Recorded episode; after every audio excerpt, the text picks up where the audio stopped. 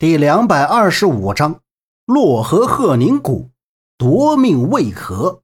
二一封写着魏金水下落而无落款的信件，这让杨默产生了很多疑虑。比如，信是谁放的？知道魏金水下落的又是谁？还有，信的内容是否属实？放信的人又是怎么知道自己是在哪家宾馆？这些疑问都是不能忽略的。首先，这个人对自己的行踪了如指掌，也很有可能知道自己在干什么。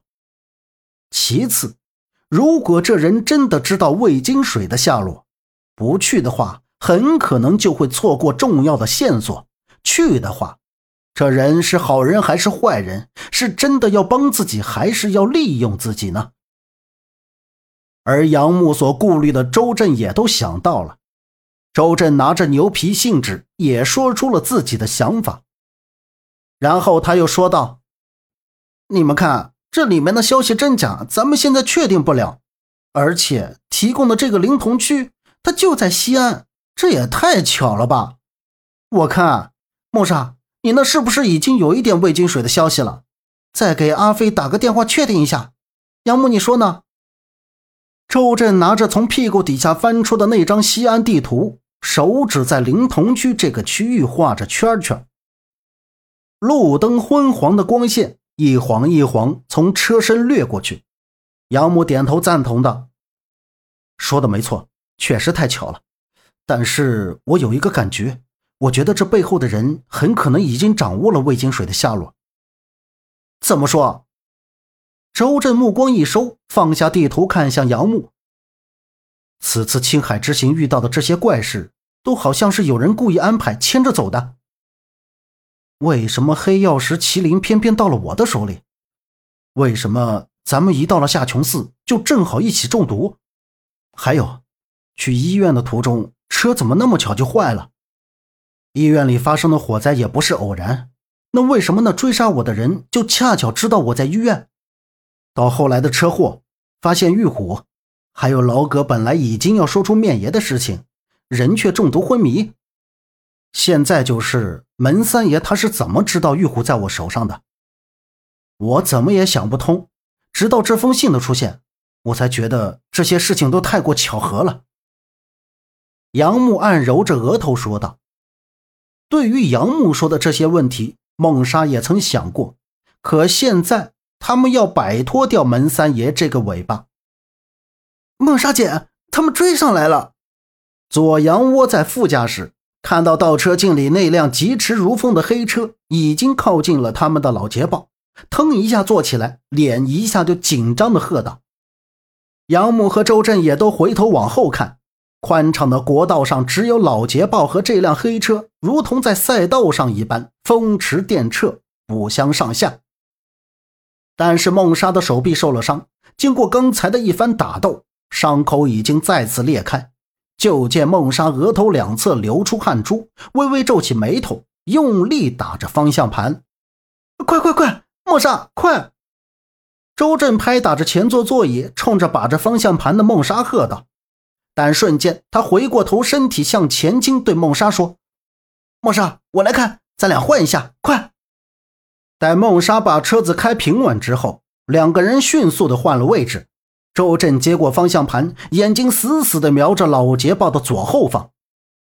那辆黑车就在屁股后面。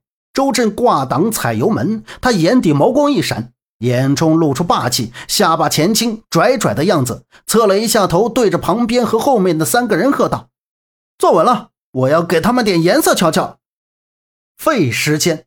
杨木仿佛又看到了那个放荡不羁、桀骜一身的京城朱家胡同的二世公子。老捷豹在周震的手里就像一只完美的猎豹，左右别挡着三爷的车，让他们灰溜溜的一直跟在后面。但是门三爷这家伙真是不好对付，三番五次撞击老捷豹的后杠，让周震很生气。可周震瞅了瞅油表，决定不再与他们周旋，一脚油门扬长而去。就沿着国道一直往前开，也不知道走了多长时间，直到门三爷的车灯只能看到一束光点，周震才缓慢的减了速。车子正常行驶之后，杨木终于坐直了身。他向车窗望了望，道路两边一片寂静漆黑，就连一户灯光都没有，荒芜偏僻。这时，国道两侧的路灯“呲啦”一下全都灭了。这灯一时之间灭了，让人觉得刹那有点不习惯。还好老捷豹的大灯没有被撞坏，很出息的照亮了前面的路。又走了一段路，前面出现了岔口。周震目视前方的岔口，眨了眨眼，问道：“现在往哪走？我们现在是在哪条国道上啊？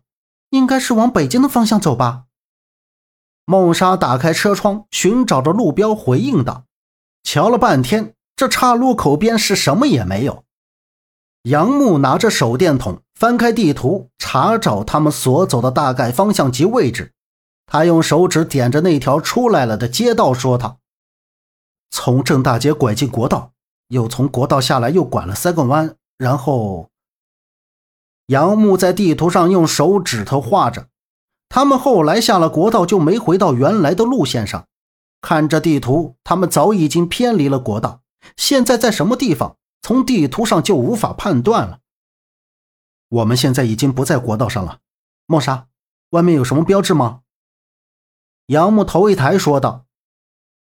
没发现任何标志，看样子又要下雨了。先往前走吧。梦莎摇摇头，看着远处电闪雷鸣的向这边移动过来，一阵大风吹了过来，赶紧关上车窗，说道：“行，那我就往前开了。”周震点头同意道。杨木没有说话，默许的收起地图，凝视前挡风。此刻一场呼啸而过的大风。吹扬的一片枯草树叶，就见硕大的雨珠落在挡风玻璃上，啪嗒啪嗒，这雨就下了起来。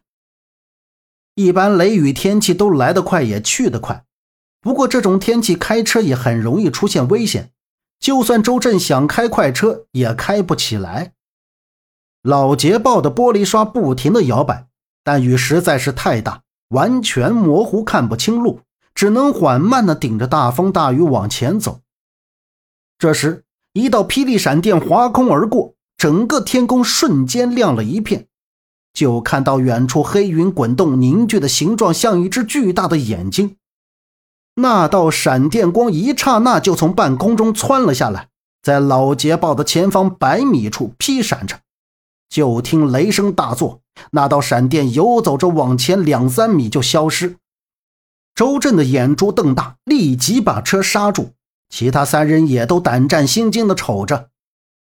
车停了半个小时没有动，雨也缓缓地停了。刚刚一幕，车上的人只听说过，却没有亲眼见过。没想到闪电真的会劈下来。